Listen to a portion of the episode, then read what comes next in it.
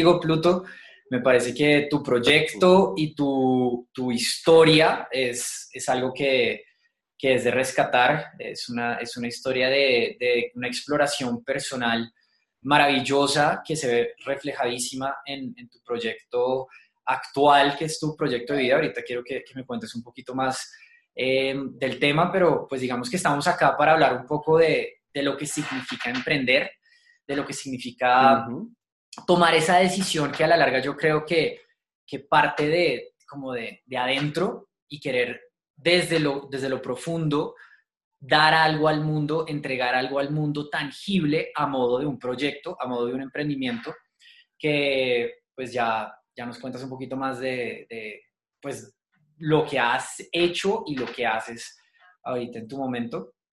Pero pues esa es, esa es como la, la idea de, de, hoy es hablar de emprendimiento y hablar de, pues desde, desde la perspectiva de, de, de eso que, que, emana adentro nuestro. Y también creo que un poco por qué, yo, yo, sí, yo sí tengo esta pregunta que, que, yo creo que podríamos arrancar por ahí una vez, nos cuentes un poquito más de lo que haces, es por qué, por qué hay tanto auge en el emprendimiento. Eh, ¿Será que es como una coyuntura? Eh, que, que, simplemente como circunstancial de, no sé, que está de moda, porque sí, ¿será que está de moda con todo esto del coronavirus también?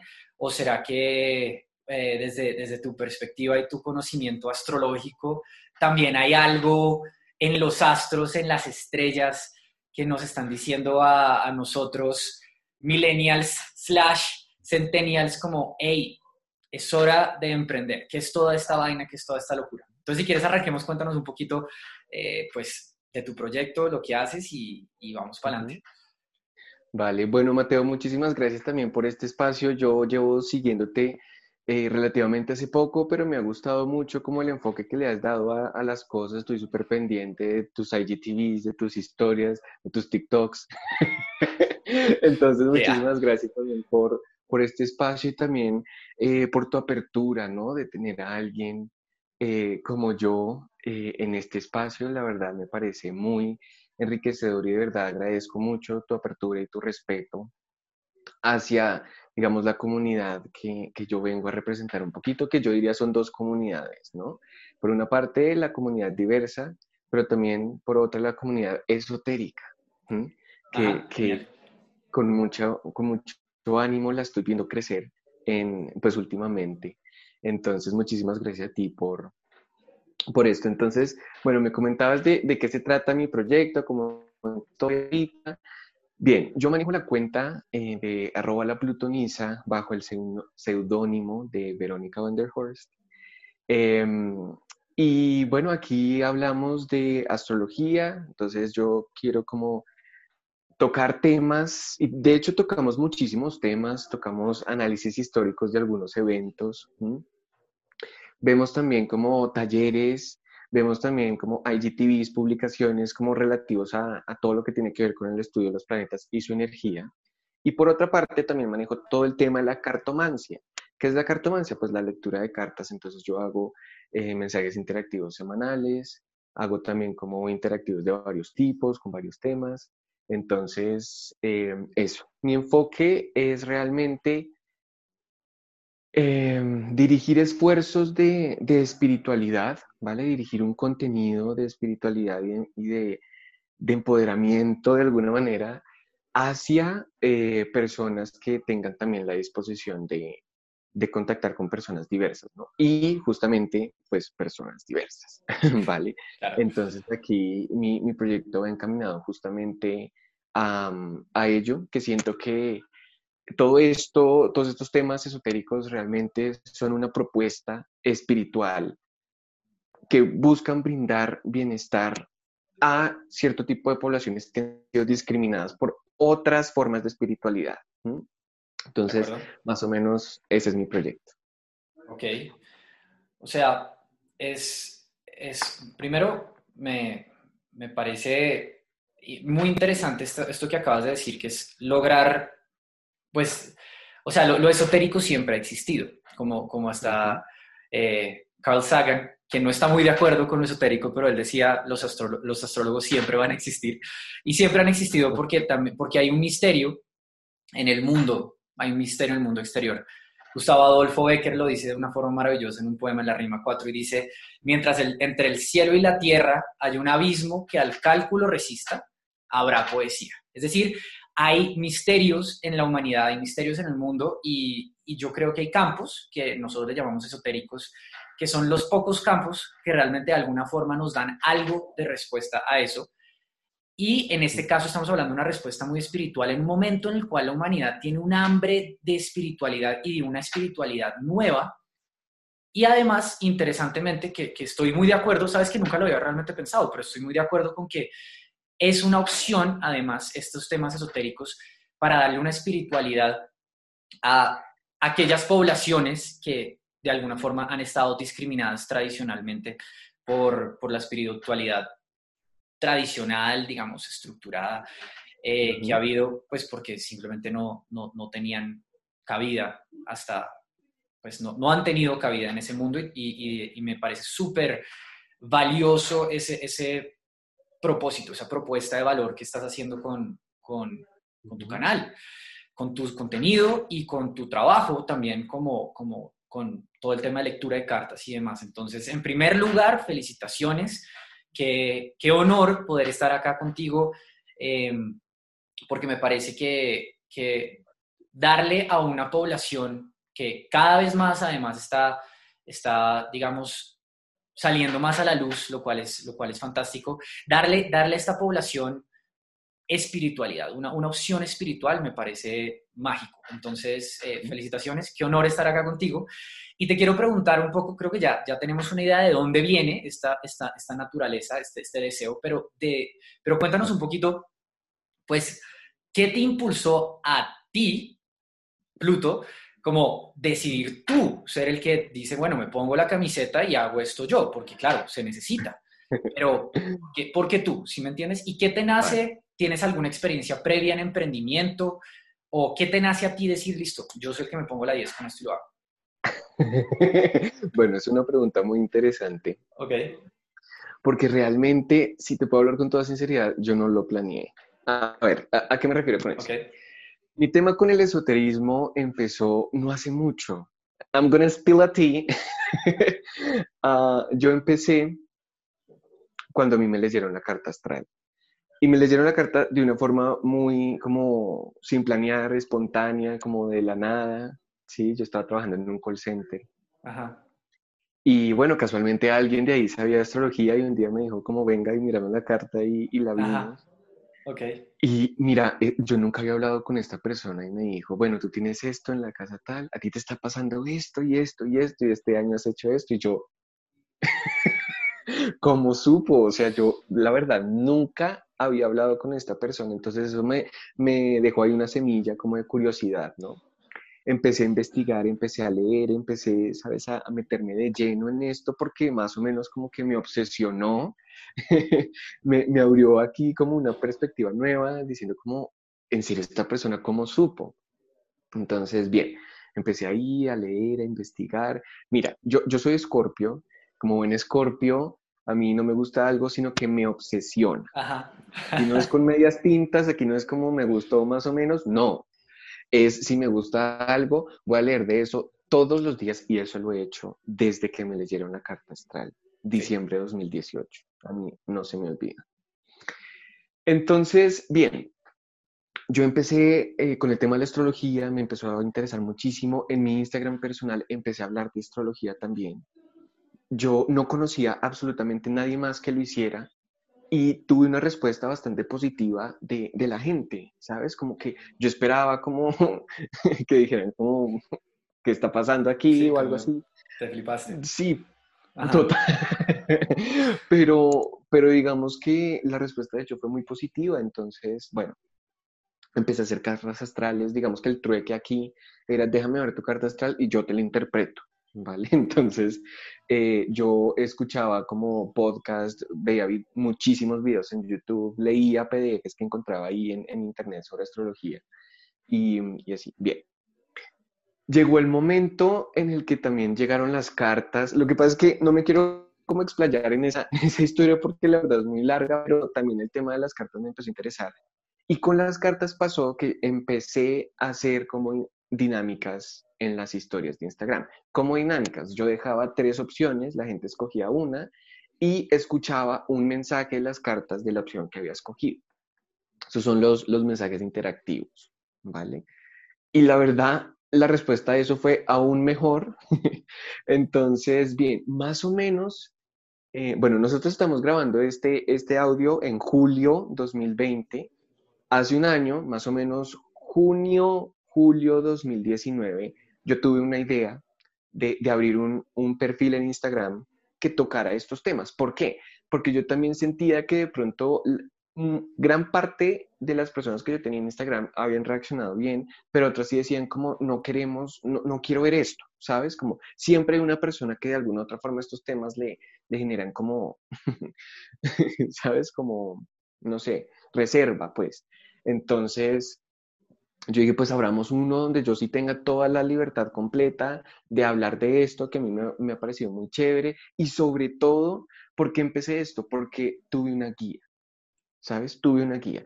A mí me leyeron la carta hasta justo en un momento crítico de mi vida donde yo no sabía para dónde coger, donde realmente yo estaba teniendo muchos problemas laborales, y eso es un, es un tema importante que ya lo vamos a, discutir. Em, yo, la verdad, pues tengo un título en psicología, además tengo una especialización en docencia universitaria y hace poco me gradué también de una maestría, pero el tema laboral siempre ha sido como muy, estado muy frenado. Mm. Entonces yo decía como, yo estaba trabajando en un call center, Mateo, mira la verdad, uy, tú no sabes lo que a mí me dolía decir que yo con un título profesional estaba eh, trabajando en un call center que siento que de hecho es una situación que muchas personas de nuestra generación están afrontando. Total. Y no lo digo porque el call center sea, sea indigno, no, no, de hecho, pues mira, honestamente, si no es por eso, yo no sé qué estaríamos haciendo. No, está muy bien el call center, pero lo que pasa es que no estudiaste psicología, no hiciste tu énfasis en, en, docencia y tu maestría, pues para trabajar en un call center. Es como un tema de incoherencia, más que un tema de falta de dignidad. Total, exactamente. Entonces, yo cuando, cuando llegó esto, entendí muchas cosas, ¿sabes? A mí la astrología realmente lo que me ha dado es guía, ¿sí? Que yo siento que también hay una idea de que todo lo esotérico es como la adivinación y, ¿sabes? Y las brujas y esas cosas. Honestamente, una vez que yo me inmiscuí en este tema, siento que no es eso. siento que de hecho es, es, es una guía, ¿no? Entonces, bien, junio de 2019 tuve una idea de, abrir este proyecto. Me acuerdo mucho que literalmente hice como un brainstorming, me senté una tarde, no sé cuántas horas, cogí un papel y escribí 100 nombres, 100, de, cómo, no, cómo llamar esto, ¿no? Como, bueno, a ver, a ver, ¿qué, qué, nombre le, le ponemos?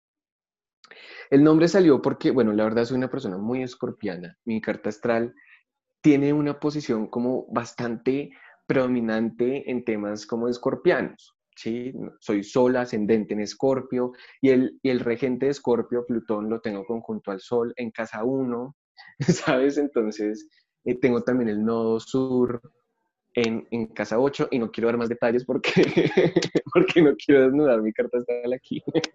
Pero el hecho es que sí hay una presencia escorpiana muy fuerte. Y bueno, yo dije, bueno, el regente de Escorpio, Plutón, y bien, por esa parte.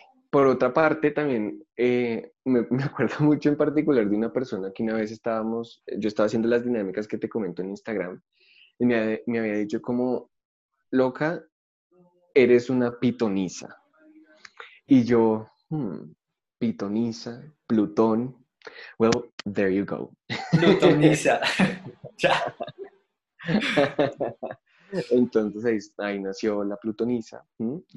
y, y, me gusta también que de pronto sea la y que tenga un pronombre femenino, porque ya de entrada te da a ti como una idea de para dónde va la cosa. vale, entonces eh, me parece muy importante que un proyecto tenga un nombre que te hable súper claro y que te diga más o menos, ¿sabes? Como que te dé un, spoiler de, qué esperar, ¿no? Y ahí está. Entonces, bueno, esta fue la, la, historia. Ah, bueno, entonces, ¿por qué te decía que yo no lo planeé? Em, pues la verdad, yo solo quería como seguir haciendo mensajes interactivos, ¿sí? Eh, pero, pero, una vez empecé, yo también dije, pues, ¿por qué no materializar algo que yo he querido hacer siempre, toda mi vida? Y es ser activista LGBT. Em, ¿Por qué? Porque siento que mi historia es, es parte fundamental de mi historia, todo lo que tiene que ver con la diversidad.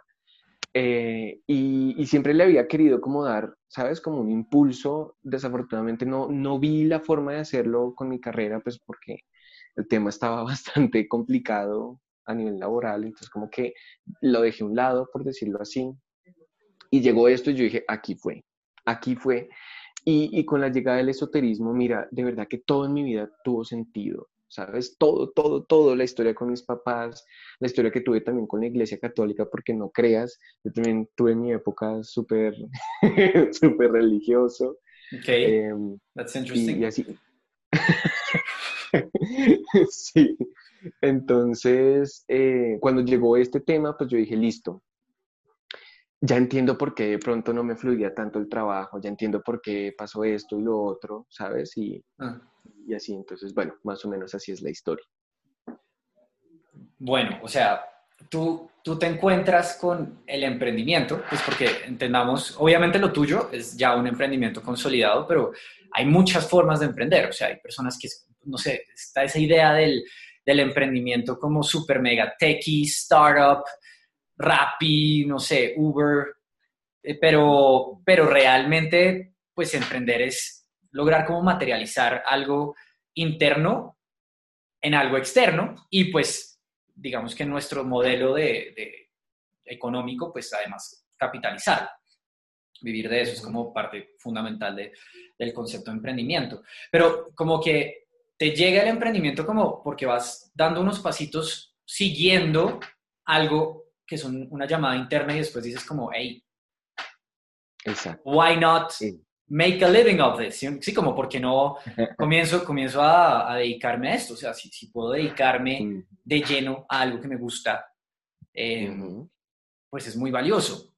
Pregunta que, que creo que, que, es como importante para las personas que les pueda parecer interesante el tema de, de emprender, eh, en particular que estén empleadas o que estén en la universidad también, digamos que estén en otra actividad por ahora.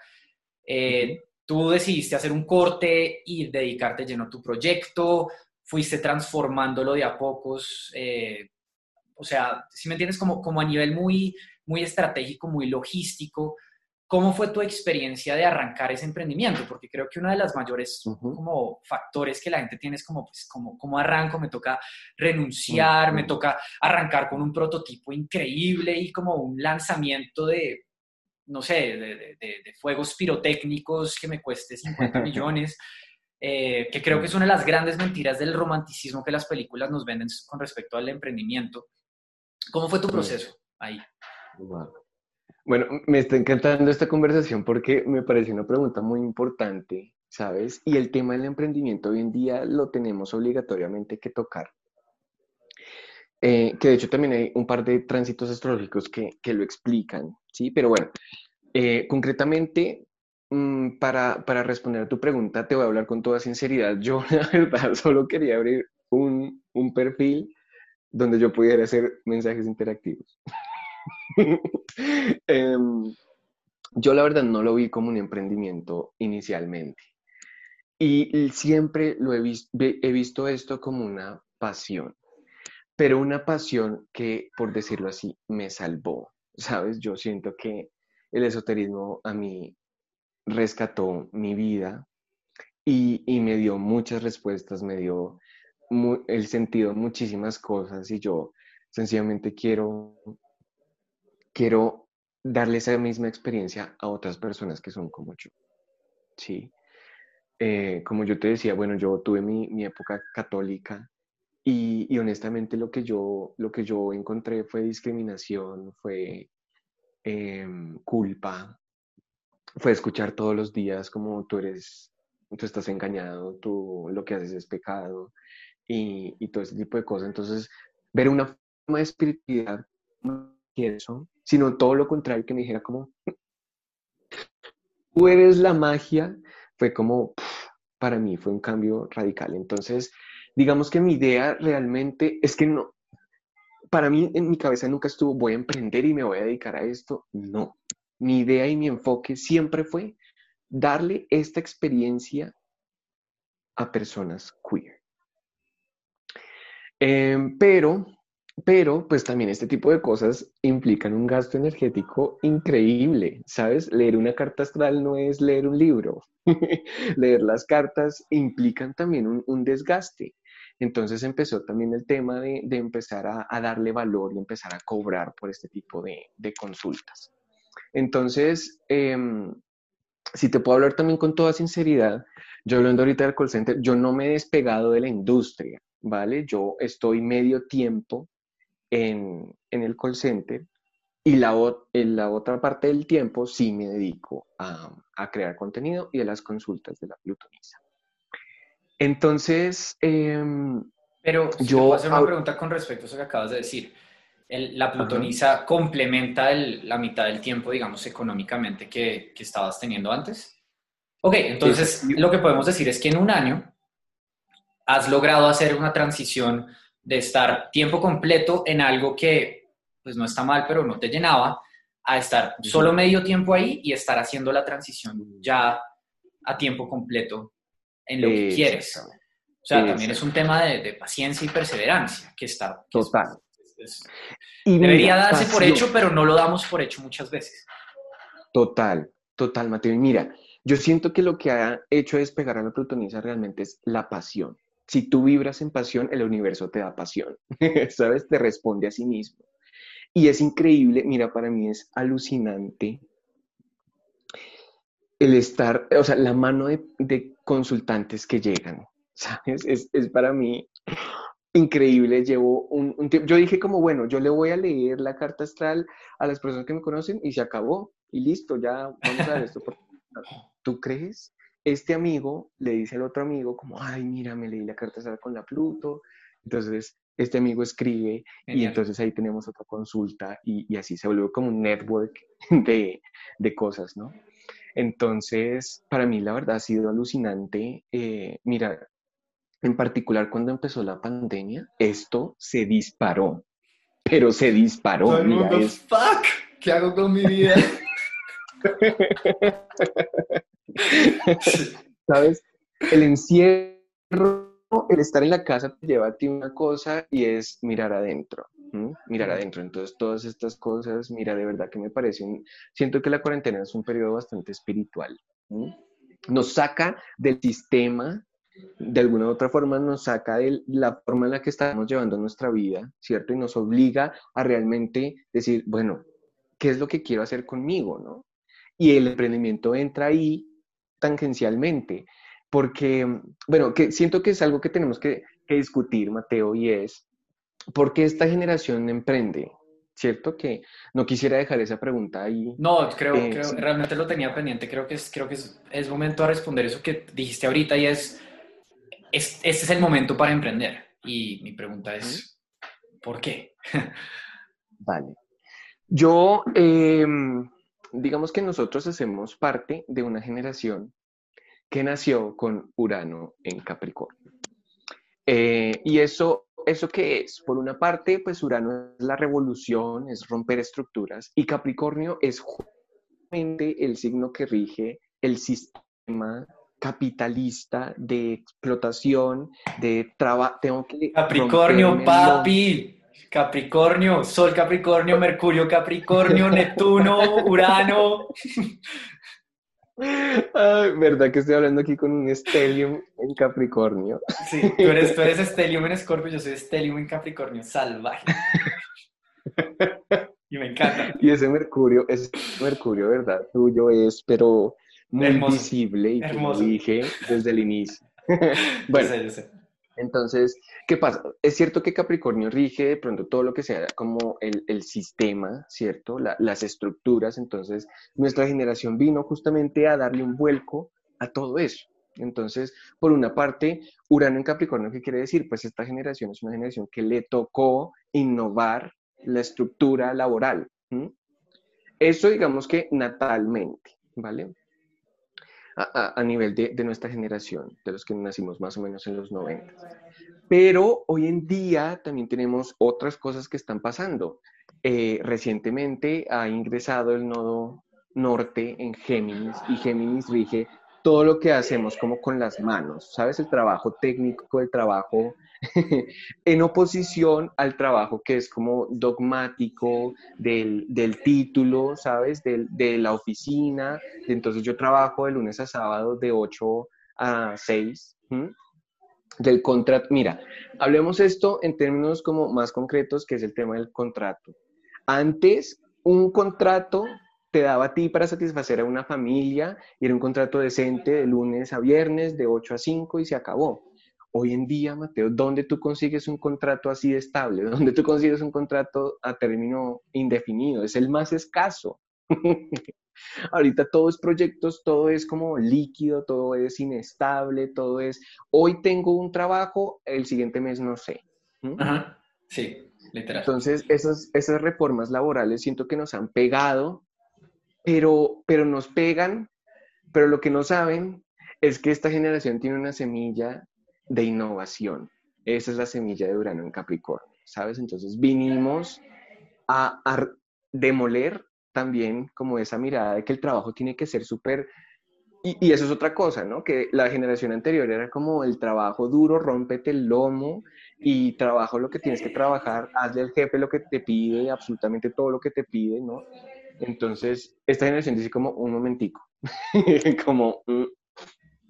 Entonces, em, siento que el tema como a nivel laboral, de contratos, de las garantías que ya no tienen los trabajadores, nos ha empujado a las malas a, emprender. Ahora sí nos tocó. Y, siento que tiene como, como relación con eso, ¿vale? Entonces, por eso siento que el tema de emprendimiento sea como visibilizado un poquito más ahora. Sí, total. Yo, yo, pues, o sea, aparte del tema astrológico que tú naturalmente lo conoces mucho más que yo, esto que estás mencionando de, los cambios laborales eh, que se ve en todos los campos, lo que tú dices, primero, hasta las personas que tienen contratos a largo plazo, las empresas ya se mentalizan para que duren en ellas dos, tres, cuatro años. El otro día estaba hablando con alguien que lleva en Rappi un año. Está feliz, pero ya está como, eh, yo creo que ya, ya es hora de cambiar uno, uno habla con un amigo que lleva cuatro años en la misma empresa y es como raro, ¿no? Como que la persona, y la misma persona es como, yo, creo que necesito un cambio, necesito algo. Entonces ya está todo ese tema que viene desde la crítica hacia los millennials, que realmente los millennials ya somos, yo, yo, soy, yo soy entre millennial y centennial, los millennials ya somos viejos, o sea, ya ni siquiera es como la novedad, los centennials son como 10 veces más, más densos, eh, por más de que yo sea, entre comillas, generación digital, o sea, yo crecí con internet y crecí con celular y la vaina, pues las personas incluso menores son otro nivel que están acostumbrados a esta cultura de la inmediatez, donde pues tienen todo. Y yo creo que eso tiene sus cosas positivas, creo que definitivamente tiene sus cosas negativas eh, y ambas se ven en este entorno laboral donde pues estamos acostumbrados a lo rápido, a lo inmediato, entonces no, no estamos tan acostumbrados como a perseverar y queremos de una vez ya ser como los vicepresidentes de yo no sé dónde si entramos allá o los CEOs de yo no sé qué o entrar a generar impacto y de una vez como transformar el mundo. Entonces no tenemos mucha paciencia, pero al mismo tiempo esa, ese, ese sentido de, de inmediatez, esa globalización que nos permite fácilmente con este aparato llegar y ver a alguien viajando por el mundo, a la otra persona teniendo súper éxito, como que si uno lo utiliza positivamente, yo creo que inspira. Inspira a decir, oiga, pues, hay muchas más posibilidades en la vida que lo, digamos, súper estricto tradicional que realmente ya no nos tocó, que es esto de hago carrera en empresa, hago carrera en empresa. Son muy pocas las, las, las líneas de trabajo que todavía proponen eso.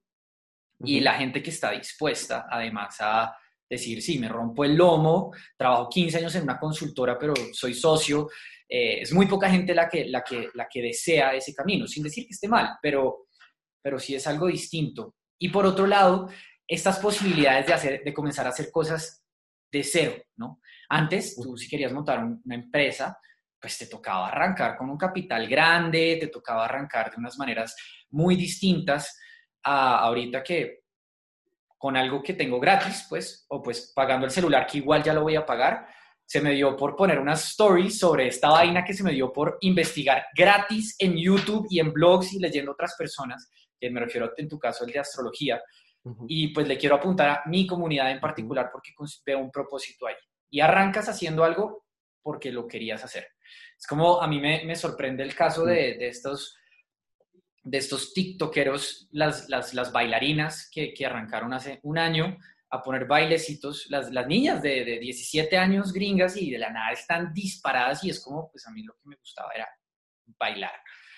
Y lo único que hice fue poner mis bailes y ¡pum! se disparan compartiendo de alguna forma, independiente si te guste o no, compartiendo lo que les gustaba, ¿no? Es, es, es, sorprendente cómo estamos en una generación donde es mucho más un tema de, de cómo compartir y, apuntarle a lo, que, a lo que me gusta y cómo enfocarme en lo que me gusta para, para emprender y no necesito grandes capitales, no necesito grandes eh, estructuras, no necesito ser un super mega administrador, la mayoría de las herramientas para arrancar son completamente gratis. Eh, o, si te cobran, te cobran como por comisión, entonces pues si no vendes, pues no te cobran.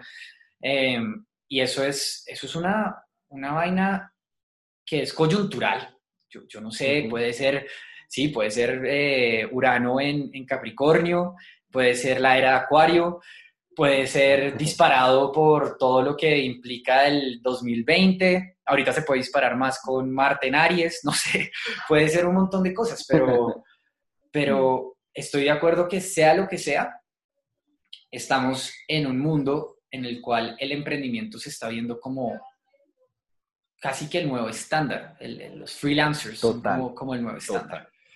Nos tocó, ¿sabes? yo siento que ya es más o menos una obligación.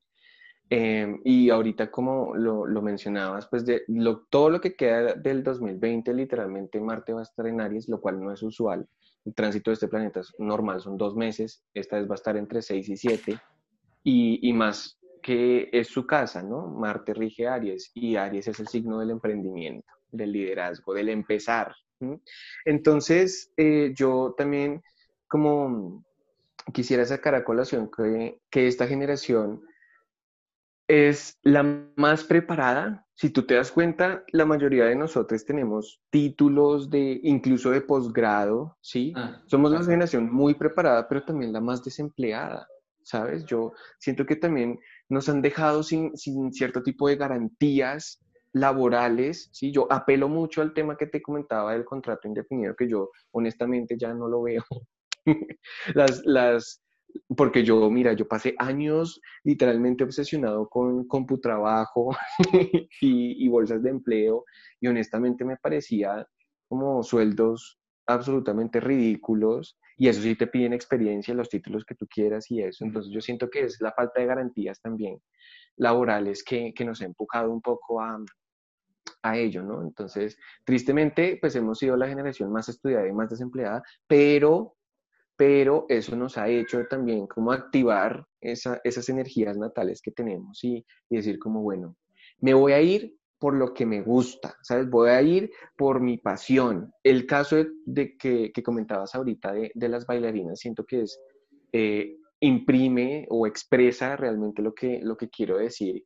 Y es, antes se trabajaba por lo que te tocó, ¿sabes? Tú, sí, incluso muchos de nuestros papás eh, y mamás también les tocó dedicarse a algo que no les gustaba. Es que el papá quería que estudiaran esto, mi papá siempre quiso que fuera médico, por ejemplo, eh, y, fui médico toda la vida, pero nunca me gustó, o bueno, estoy solo dando un, ejemplo random. No, pero es el ejemplo más usual del mundo, literalmente.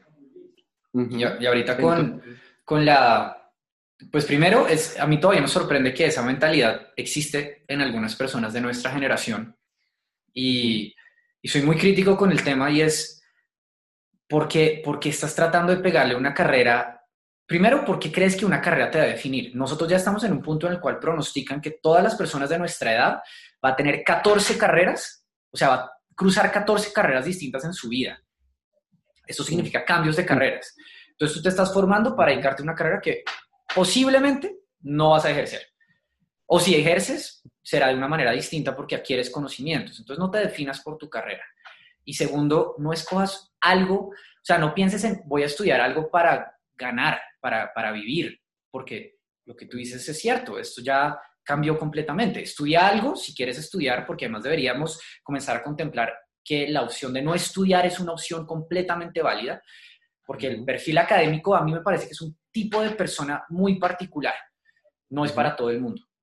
Pero si quieres estudiar, pregunta es qué quiero aprender, no, no de qué voy a vivir, sino qué quiero aprender, qué herramientas voy a aprender, porque a la larga, pues vas a, a estar inmerso en un mundo en el cual te van a dar herramientas y te van a dar contactos de personas que están pensando similar a ti. Esa es como, el, como, el, como, el, como la propuesta de valor real de la universidad, una curaduría de la información que ya existe en Internet, probablemente, y un entorno de personas afines. Eso es como la real propuesta de valor, creo, de las universidades. En este punto, el, monopolio de la información, del conocimiento, eso ya lo, tiene, lo tiene la WWW.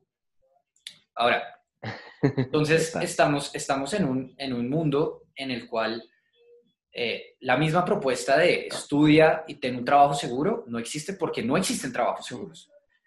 Estamos en un mundo en el cual las universidades todavía siguen capitalizando y extrayendo, como sacándole jugo a una mentalidad que ya no aplica, que es de hace 50 años, porque nuestros papás todavía creen en eso, entonces están dispuestos a invertirle el dineral si toca, y nos metieron la cabeza que toca además. Eh, y si, y si no es papás, pues la deuda con el ICETEX aquí en Colombia y, con quien sea por fuera. Em, pero estamos, estamos viendo que, que, esa propuesta de valor ya no existe. Entonces, con más razón, si vas a estudiar, si vas a dedicarle cuatro años de tu vida a un entorno, dinero, tiempo, energía y cabeza y corazón, pues haz algo que, que por lo menos tú digas, oiga, esto realmente me interesa teniendo en mente además que muy probablemente vas a cambiar, ¿no? Entonces eso, eso termina siendo, eso termina empujándonos a, a emprender, creo yo, y esa, y esa que sales al mundo laboral, te estrellas, te estrellas cuando no venías preparado para estrellarte, que es algo que yo creo y lo hablé con, con mis directivas de, de, mi carrera, quienes son muy cercanos a mí, y yo fui un total experimento para ellos porque negocié mi carrera. O sea, yo terminé haciendo una, un pensum completamente distinto. Al, es, es una vaina que yo no conozco que nadie más haya hecho, la Javeriana, negocié mi carrera. Em, pero, pero, pues son muy afines. Yo fui un ratón de laboratorio porque conjunto a ellos estábamos viendo cómo hacemos para que las personas durante la carrera se encuentren, se hallen y además se puedan estrellar un poquito con el mundo para, pues para coger cancha, porque uno sale al mundo y uno se da cuenta que, que es una vaina muy distinta y muy distinta a lo que mm. nos vendieron de consigues un trabajo y de una vez ya vas echando ahí raíces y te vas, y te vas anclando y de una vez ya te vas proyectando tu pareja y de una vez ya vas pensando en hijos y de una vez ya vas pensando en qué va a mm. decir tu lápida. Eh, es como, es como un estilo de vida muy distinto al que hemos llegado. Total, total. Pero, pero quiero, quiero preguntarte un poco también con respecto a esto que acabas de decir, porque ya es un poco a futuro, estos seis meses que se vienen. Me interesa, me interesa saber cómo, qué carajos es Aries, eh, digo, Marte en Aries, que es Marte, eh, masculino, acción, en su signo, que es emprendimiento, que es el detonante, ¿no? Yo a mí me gusta ver Aries como un, como un pistón, como el fuego que, que saca mm. todo a, disparar. Em, esto que va a durar seis meses, después, después de todo este año que ha sido como un Jumanji, ¿no? Como, qué putas. Eh, después de todo este año, ¿qué, ¿qué dirías tú que significa para para la gente y, relacionado con el emprendimiento? Hmm. Mira, una vez vi un meme que a mí me pareció icónico y decía como eh, que el 2020 es el año en el que Pandora está haciendo el unboxing de la cajita de Pandora y siento que es tal cual. Em, y sabes, me encanta absolutamente todo lo que estabas diciendo y me encanta que saques a colación el tema de la universidad porque hay algo que decir con respecto a esto. y, que siento que no solo lo vamos a ver. Motherfuckers. no solo lo vamos a ver con, con Marte Aries, que ya lo voy a tocar, sino también con algo muy importante. Son los nodos lunares. Em, yo había dicho, bueno, el nodo norte entró en Géminis, pero si hay un nodo norte, hay un nodo sur, ¿cierto? Y el sur siempre está en el signo opuesto a donde está el, el norte. Entonces, el signo sur, el signo sur, el nodo sur ha ingresado en el signo de Sagitario. ¿Qué rige Sagitario? Justamente la universidad, ¿vale? Y el nodo sur se trata de qué? Exacto. Y el nodo sur se trata de qué? De dejar ir, de reformular, ¿vale? Entonces, desatamos el nodo sur para ir al nodo norte. Entonces, yo qué había dicho, el nodo norte está en Géminis, que es el trabajo tuyo que le das como, ¿sabes? Con tus manos, ¿sí? Es más o menos el trabajo que tú mismo te, te preparas para hacer. Y Sagitario sí es la imagen de la academia, la imagen del título universitario. Mira, a mí sinceramente no se me olvida el hecho de que en medio de la crisis de la pandemia, las universidades, al menos aquí en Bogotá, no mostraron solidaridad, ¿sabes? No mostraron como una, un descenso en sus, en sus matrículas. Creo que el descenso fue, perdón, esto no quiero ofender a nadie, pero me pareció ridículo el, el como el cambio porcentual que, que, le dieron a las matrículas en medio de una pandemia. Yo dije, ¿cómo? ¿Esto es en serio? Entonces, mira, este temita de, de la universidad se va a venir a, reformular. Como tú dices que ahorita yo muy adentro de mí decía como sí, y todo lo que está diciendo Mateo, sí, cuando comentabas el tema de que ya no es tan... Eh, absolutamente un requisito el tema de, estudiar, que no quiero decir que no estudien, pero sí quiero decir, mira, tenemos esta experiencia de mi generación que tenemos los títulos. Que no, yo sí, yo sí quiero decir, yo sí quiero decir, putas, no, tienes que estudiar, o sea, anda, si quieres estudiar, si no sabes hacer qué hacer con tu vida, pues esos cuatro años pueden ser buenos para ubicarte, puedes conocer gente chévere, la vida universitaria, que todo eso, todo eso es llamativo, pero puta, no, no tienes que estudiar, yo sí quiero, o sea, no, no, no, estoy diciendo todo el mundo no debería estudiar, las universidades deberían desaparecer, no, no estoy, no estoy de acuerdo con eso porque yo sí le he aprendido a ver valor a las universidades en general, mi, mamá de, entrada es docente universitaria, mm. em, y, y, tuve mi reivindicación en estos años desde que me retiré y retomé la carrera con temas de la, de la universidad, con temas académicos pero que si es para todo el mundo, no, y ni siquiera para todo el mundo, yo creo que es para un perfil de persona muy particular, realmente yo no voy a decir una cifra porque no tengo ni idea, pero yo diría que es para un 5 o el 10% de los seres humanos. El resto, los otros 90, ¿por qué carajos tenemos que estar ahí en una silla sintiendo o haciendo investigación, que también es muy chévere para el que le gusta? Em, no, o sea, no es el perfil de todo el mundo. Primero, un perfil muy emprendedor como el mío, no, no, es, no es de la universidad. Un perfil muy de hacer cosas, muy dinámico, tampoco es el de la universidad. La universidad es un mundo muy sagitariano, es mm, muy intelectual, muy filosófico, muy de mirar aquí, es lento, es un mundo que se mueve lento, es un conocimiento que mm. se mueve lento, que también está muy bien. Mm. Pero anda, no, no es para todo el mundo. Pero nos metieron en la cabeza que es para todo el mundo y eso lo capitalizan con, primero, un montón de universidades diciéndole a todo el mundo, tienes que ser profesional cuando se volvió un commodity el pinche título em, y no sirve para mucho realmente. Mm. Em, y aparte de eso, pues, eh, es un negociazo, es un negociazo. Mm. Ahora, yo, yo, yo sí entiendo un poquito la perspectiva de las universidades, pues no, no bajando matrículas, y es que los manes se han metido, pues, o sea, primero tienen una planta de docentes gigantesca que tienen que cubrir casi que nóminas todo, y aparte de eso, pues, las, las, muchos en, están temas de instalaciones y todo porque pues han tenido que ir reformulando su propuesta de valor porque la propuesta de valor ya no es el conocimiento. La propuesta de valor es, mira mi edificio, ¿sí me entiendes? Es como, como un tema así, em, más, que, más que decir que a mí me da rabia el, el, hecho de que no hayan hecho rebajas ni nada, a mí simplemente me parece que es como, como el, el universo diciéndoles, papito, los que no son, se fueron. Algunas universidades se mantendrán, pero ya, la, ya no vamos a creerles tanto el videito de que es la única forma de lograrlo. Es que siento que ese es el punto, ¿sabes? Porque la energía baja de Sagitario es el dogma, ¿sabes? ¿Y qué es el dogma? El creer que solo esto, solo el título, solo los profesores, ¿cierto? Solo los profesionales eh, de alguna otra forma tienen como, como la última palabra, ¿no? Entonces yo no quiero que esto sea eh, pues como controversial, pero sí quiero decir, como de acuerdo a lo que tú dices, que ya no es, ya no podemos basar nuestra seguridad en un título, ¿sí? Sino que la seguridad debe estar donde, pues en lo que tú haces y realmente en lo que tú aportas. Porque fíjate también que muchas personas con un título ya se creen como la última Coca-Cola de desierto y justamente ahí vemos el tema dogmático de, ah, es que porque soy profesional soy Dios. Entonces venimos un poquito como, eso es lo que se va a venir a reformular en este año y medio. Para comenzar, porque si fuera así, tú serías Dios, pero el de al lado también, y el de al lado también, es como yo, no tienes nada, nada que te destaque, o sea, si acaso, ahora es comparar entre universidades, que también a la larga es como... Total, mejor dicho, yo quiero decir como, claro, el, título ya no es garantía, ¿sabes? El título te ayuda, el, estudio siento que, te aporta una, perspectiva muy valiosa, pero no es garantía, si me entiendes, ni, ni de prestigio, ni de, ni de éxito, ni de, pues, eh, privilegios.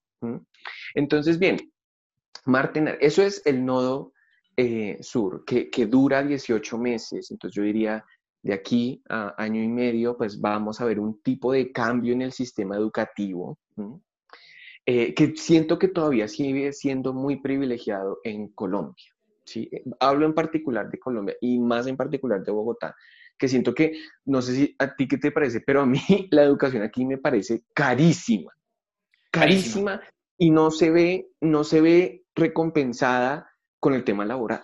Mira, yo no invertí la millonada que le metí a la universidad para estar trabajando por un millón y medio. No, es, es, es absurdo. Eh, por ejemplo, desde la mentalidad de inversionista, un inversionista cuando hace una inversión, en promedio, lo que está pensando cuando es una inversión que ni siquiera es muy a riesgo, es multiplicar su inversión por 10 en 10 años. Eso sería como, como a donde le apunta. Si uno solamente juzga la educación en este país, en Colombia, pero en general, o sea, a menos de que sea gratuita como en Alemania o alguna vaina así, si solo juzga la, educación em, desde ese punto de vista, tú le estás invirtiendo un montón de dinero y mucho más que el dinero es el costo de oportunidad del tiempo que, que le inviertes, ¿no? O sea, el, para el que no sepa bien qué es costo de oportunidades, tú durante el tiempo que estudias, los 3, 4, 5, 6 años nueve como en mi caso. Eh, este, o sea, el tiempo que le pudiste haber invertido a eso en otra actividad también es, es liquidez económica. Si solamente desde ese punto de vista juzgas la inversión, a los 10 años, a menos de que seas uno en 100, un 1%, estoy también inventándome la cifra, pero es algo así, no es una inversión viable. No es una inversión viable frente al costo de oportunidad de coger ese mismo dinero, por ejemplo, y emprender coger ese mismo dinero y viajar y conocer otras cosas y desarrollar otras habilidades como la empatía, como las habilidades blandas, como la, el autoconocimiento, como descubrir otras culturas, como saber más idiomas, por ejemplo. Todo eso que se puede hacer con ese mismo dinero de otras, de otras formas es, no es una inversión sensata. Realmente no es una inversión sensata en la mayoría de los casos. Total. Pero es la inversión que conocemos. Es, es ¿cómo es que dicen? Mejor, mejor, malo conocido que bueno por conocer. Más o menos es, algo así, como no sabemos qué más hacer. Y mm. pues además la discusión, imagínate la conversación con, los papás de uno, ¿no? No quiero, no, no, no, no, nos gastemos los 125 millones que nos cuesta esta vaina más cuatro años, más el la manutención 120 por cuatro años, que son otros 200 millones, no sé, em, más el costo de oportunidad y todo, y quiero utilizar esa plata para viajar por el mundo un año. Mm. Imagínate esa conversación. Estoy seguro que para mucha gente sería impensable, pero es porque es malo, es malo conocido. Pero de a poco eso está cambiando también.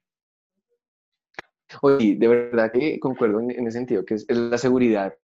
A mí me parece muy interesante cómo el, el, tema de la seguridad se ve en este eje, cáncer, Capricornio, y mm. nosotros pues al tener a Urano aquí nos dicen como, todo aquello que les daba seguridad a otras generaciones, a ustedes ya no les da, ¿vale?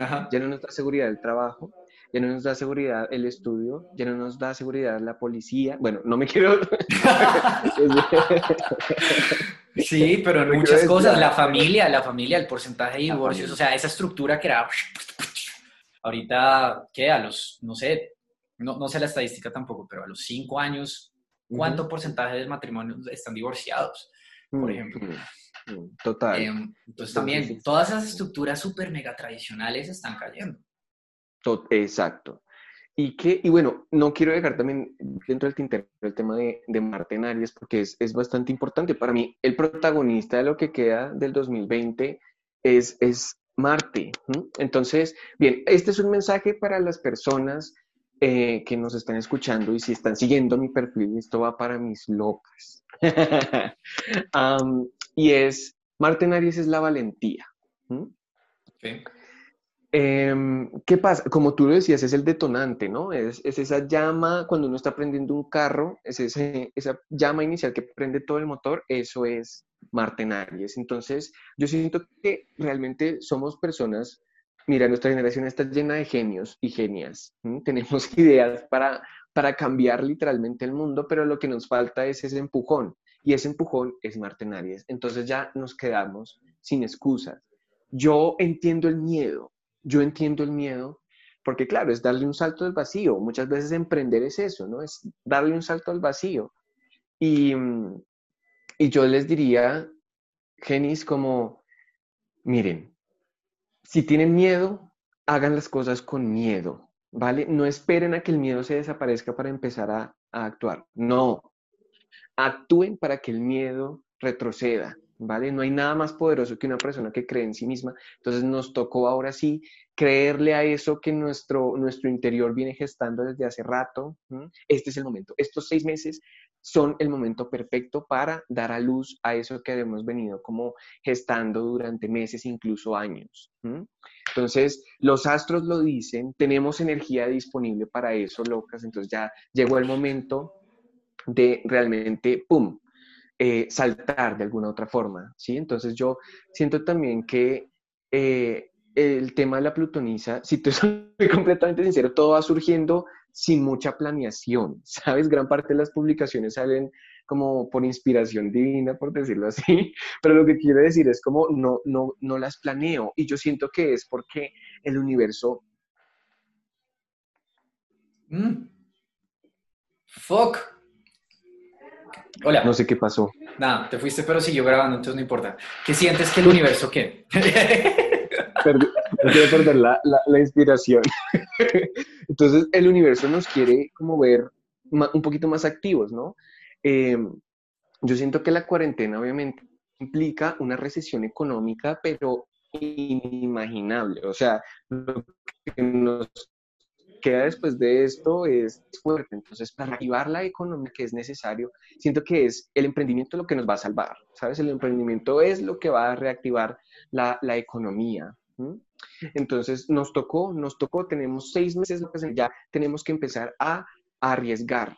¿Y, ¿Y por qué digo esto? También siento que así como tú vibres, ¿sí? El universo, yo siempre digo esto, el universo no habla ni español, ni inglés, ni francés, ni nada. El universo habla vibraciones, así como tú vibres te responde. Entonces, si tú vibras con planeación, si tú vibras con pasión, si tú vibras con yo quiero hacer esto, el universo te responde.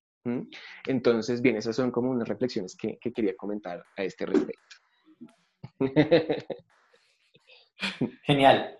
Eh, no, no, el universo no habla español, inglés o francés, el universo habla vibración. Me encantó, me encantó, me encantó eso. Es completamente cierto. Y bueno, para las, para, para aquellos, como para cerrar, que uno, tienen miedo, es hazlo con miedo, pero, pero hazlo. Así, así tengas miedo, créete que eres una persona con miedo que hace las cosas. Y como métete en la cabeza como no se me va a quitar el miedo, como tú dices, pero tengo igual que hacerlo, ¿sí? Como con o sin miedo tengo que hacerlo. Tengo que arrancar de la primera forma que se te ocurra, lo que más despierte tu corazón, ¿sí me entiendes? Si es como, no sé, que quieres, por ejemplo, algo que muy probablemente mucha gente siente que quiere hacer, comenzar a poner contenido. Brother, grabate y le das, ¿no? O bueno, como tú les dices, locas, grabate y le das, ¿sí?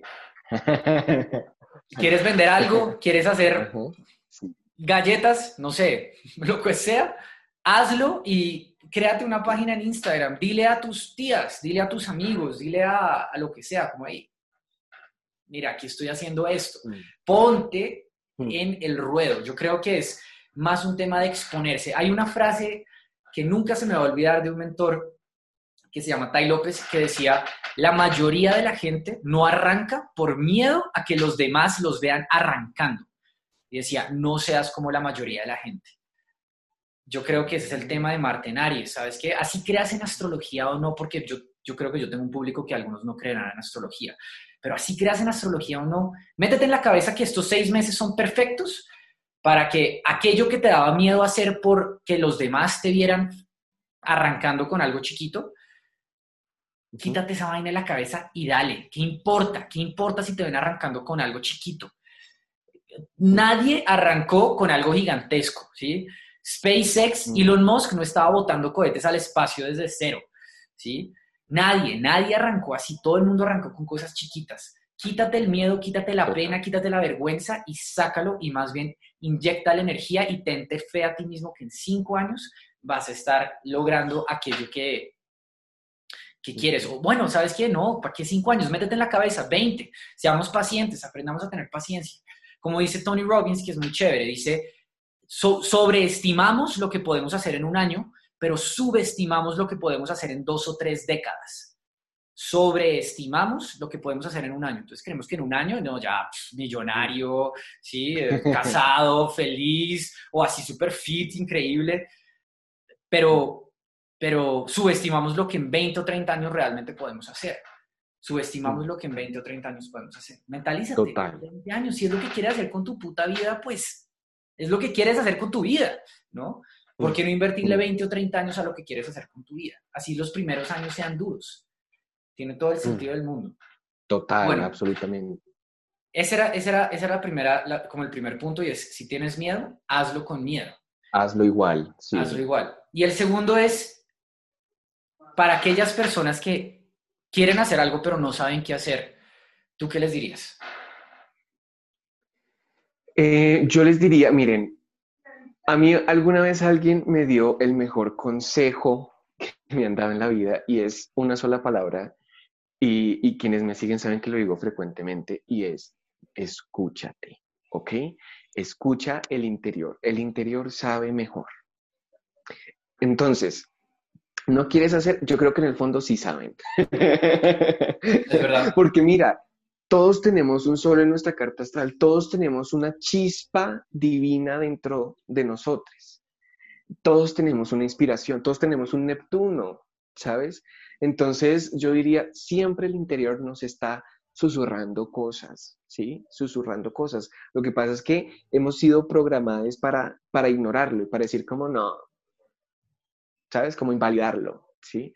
Entonces, no, esas personas yo les diría, no, ustedes sí saben, escúchense, ¿ok?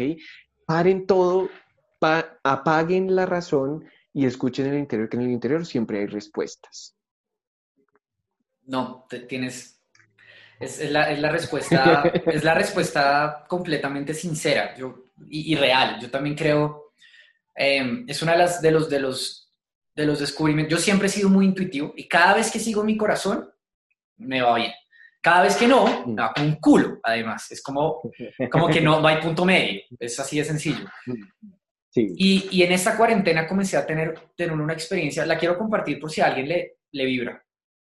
Y es, hubo un día en el que mi cabeza estaba toda, ¿no? yo, yo medito y toda la vuelta, yo soy profesor de yoga, pero mi cabeza, puta. Mm. Y estaba toda y dije, la puta madre, necesito parar esta vaina. Y me, me, me, acosté y me puse a mirar por la ventana y dije, no me paro de acá, no muevo un dedo, no toco ningún aparato, no como nada, nada. No hago más sino mirar por la ventana y puse, puse mantras, puse música relajante y dije, no me paro hasta que me sienta, me sienta de nuevo conectado. No me importa si me mm. toca pensar 25 horas hasta que mi mente se mame, no me importa. Hago lo que tengo que hacer hasta que me sienta bien de nuevo y conectado. Y, afortunadamente no fue tan largo, pero fue como a las dos horas o a la, a la hora o dos horas comencé no solamente a conectarme y a meditar, pero sin ni siquiera cero, cero técnica, cero postura, nada, solo como me, me, fui, me fui hundiendo y me pasó algo mágico. Y es que comencé a conversar con mi corazón. Y cuando te digo conversar, no es, no es como cuando yo sentía ese como alón gravitacional, como tengo que hacer esto. No, es literalmente palabras. Comencé a sentir que había dos voces adentro de mi cabeza, la mía y la de mi corazón. Espectacular.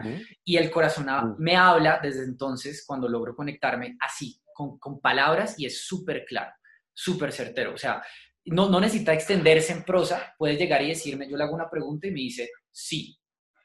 Le hago otra pregunta y me dice, no. Una, una con la que me tiene mamado es que le, hay una pregunta, hay como tres o cuatro preguntas que le estoy haciendo desde hace un mes y el pendejo me dice, yo tengo la respuesta, pero no te la voy a dar todavía porque necesitas desarrollar paciencia. ¿Qué tal el pendejo de ¿Y, tú y tú solo en Capricornio es como, no. mi sol en Capricornio, mi luna en Géminis, mi ascendente en Géminis, todo se está ahí revolcando. Eh, pero, es, pero es, exacto, es como necesito estructura ya, igual puta, ¿qué voy a hacer con mi vida? Eh, pero, pero vieras lo, lo, claro, entonces también es, escúchate, es verdad, el, no sé, el consciente es el 1%, el subconsciente es el 99%.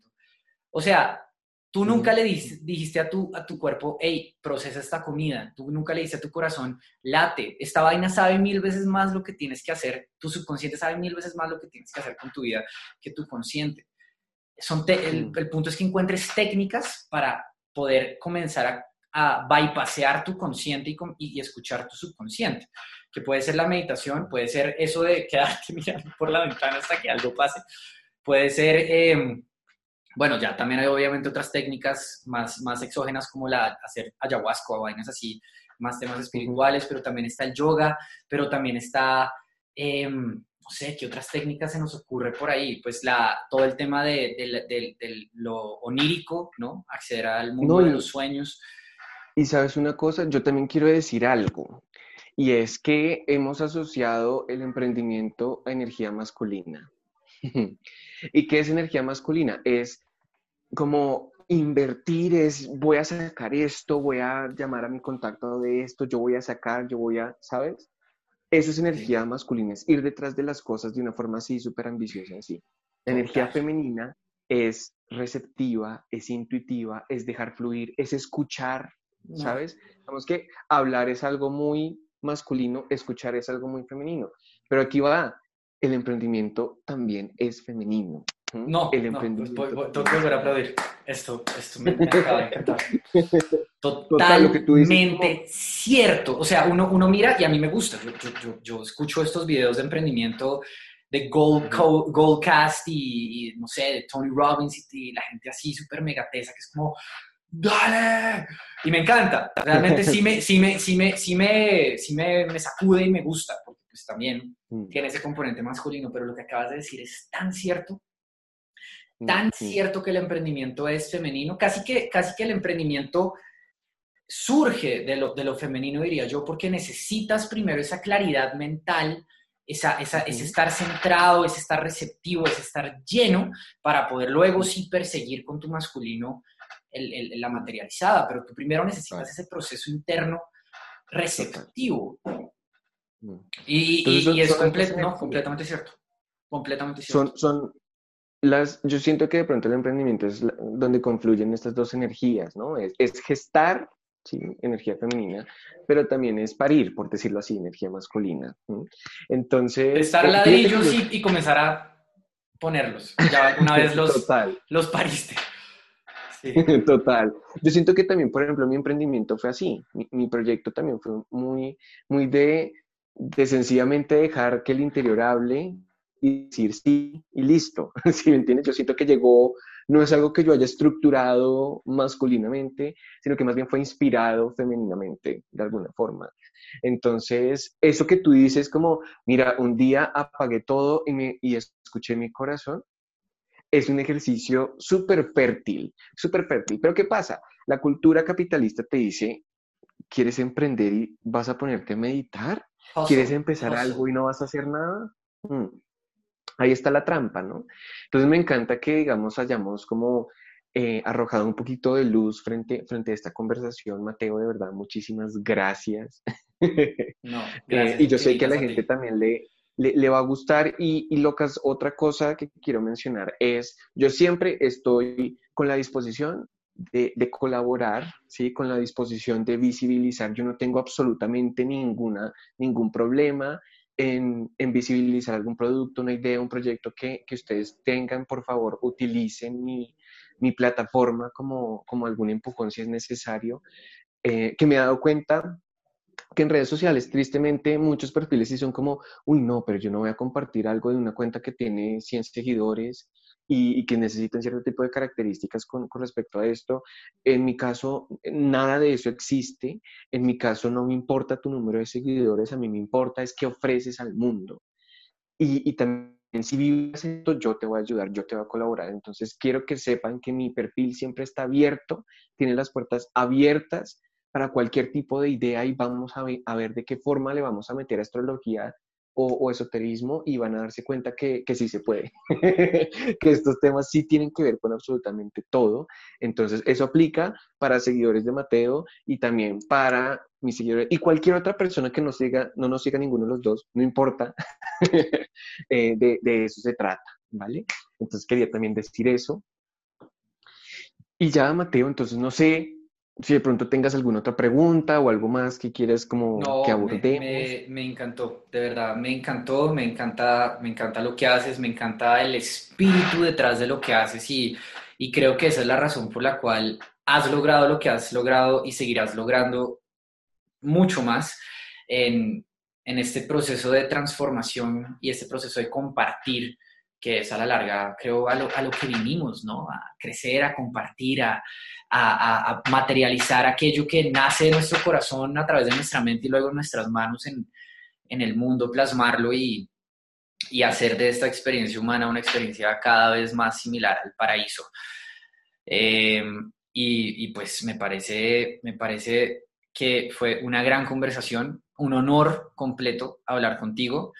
Eh, no solo me pareces una persona espectacular, me encanta tu historia, me encanta tu proyecto. Eh, eres mil veces mejor influencer que yo. Ahí tienes todo tu, toda tu comunicación súper clara eh, frente a tu, a tu gente.